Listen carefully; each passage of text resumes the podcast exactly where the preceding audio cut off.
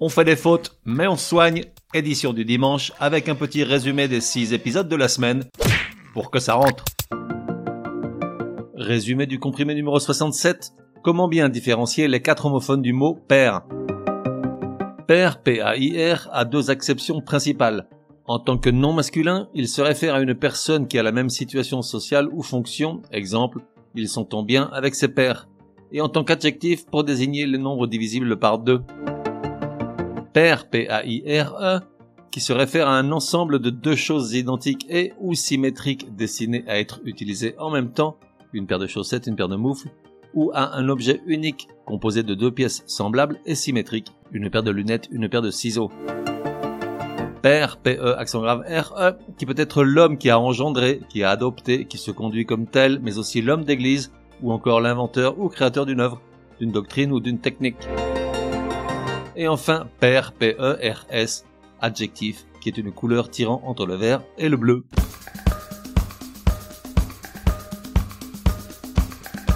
Résumé du comprimé numéro 68. À quel temps doit-on conjuguer le verbe qui suit l'expression s'assurer que À l'indicatif, toujours, car s'assurer est un verbe pronominal qui marque la certitude. Et dans ce cas, seul l'indicatif peut le suivre, car le subjonctif, au contraire, indique une incertitude, une hypothèse. Exemple, avant d'accuser Patrick de tous les maux, Martine s'assure qu'elle n'a rien inventé. Non, Martine s'assure qu'elle n'a rien inventé.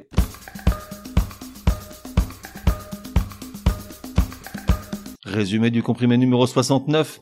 Comment cesser d'employer au masculin tous ces mots qui sont féminins? Il n'y a pas à tortiller, il faut juste les retenir. Voici la liste de tous ces mots utilisés dans le comprimé. Tous, sans exception, sont des noms féminins.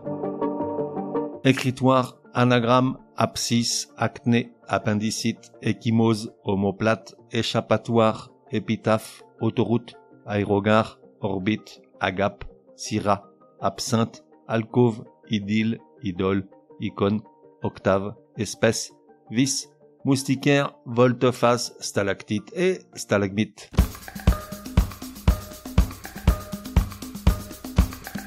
Résumé du comprimé numéro 70. Comment cesser d'employer au féminin tous ces mots qui sont masculins? Tout comme hier avec les mots féminins qu'on utilise indûment au masculin, il n'y a pas d'autre solution que de les apprendre par cœur, et plus difficile encore, de les retenir. Voici donc la liste de tous ces mots utilisés dans le comprimé, tous sans exception sont des noms masculins. Évangile, mausolée, anathème, pétale, antidote, testicule, svastika, astérisque, termite, cerne, élastique, hémisphère, entracte, esclandre, tubercule, tentacule, globule, opercule, augure, girofle, apogée, armistice, amiante, effluve, altère, décombre, toujours au pluriel, équinoxe, antipode, viscère.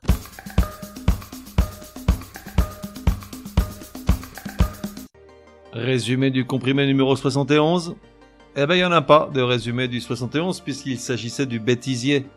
Avant-hier, je t'invite à l'écouter, c'est plutôt drôle.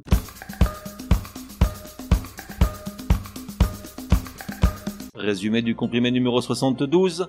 Comment respecter l'espacement avant et après les principaux signes de ponctuation qui sont le point, la virgule, le deux points et les points d'exclamation et d'interrogation. Sur ces cinq-là, seuls le point et la virgule ne sont pas précédés par une espace. Je rappelle qu'en typographie, le mot espace est féminin. En revanche, tous sont suivis d'une espace, et cette dernière est de type insécable, ça veut dire que le mot et le signe de ponctuation qui l'accompagne ne peuvent être séparés par un éventuel retour à la ligne automatique. On fait des fautes, mais on soigne. Édition du dimanche te donne rendez-vous à partir de demain pour six nouveaux comprimés super énervants. Prends bien note, s'il y a une règle de français qui t'énerve grave, soumets-la à Martine et Patrick. Ils seront ravis, aussi crétins soient-ils, de la décortiquer lors d'un prochain comprimé. Pour cela, une seule adresse, contact at uncompriméparjour.com. Enfin, n'oublie pas de laisser un chouette commentaire et tout un tas d'étoiles sur ta plateforme de podcast préférée.